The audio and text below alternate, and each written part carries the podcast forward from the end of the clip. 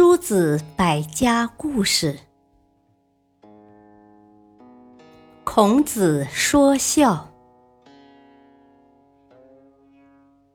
曾子是孔子的学生，对父母非常孝敬。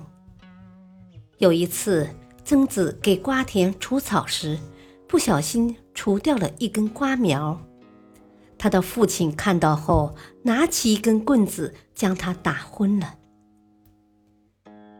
曾子醒来后，看到父亲担心的样子，便安慰父亲说：“父亲刚刚责打我，手劲儿还那么足，证明您身体还很好，我真高兴。”孔子听说后，不仅不赞扬曾子，反而对他不理不睬。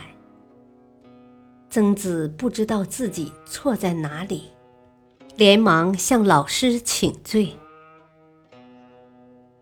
孔子说：“你孝敬父母是值得表扬的，可什么事都要有个度。”舜侍奉他的父亲瞽叟时非常尽心，无论父亲什么时候召唤，都会立刻出现在他面前。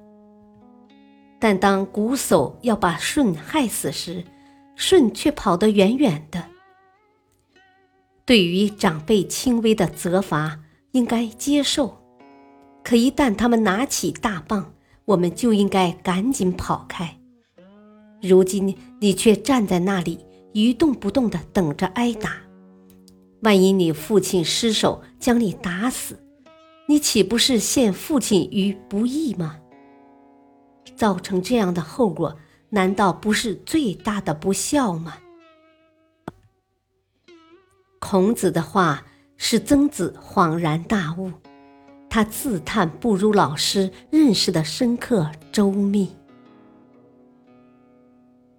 感谢收听，下期播讲出类拔萃，敬请收听，再会。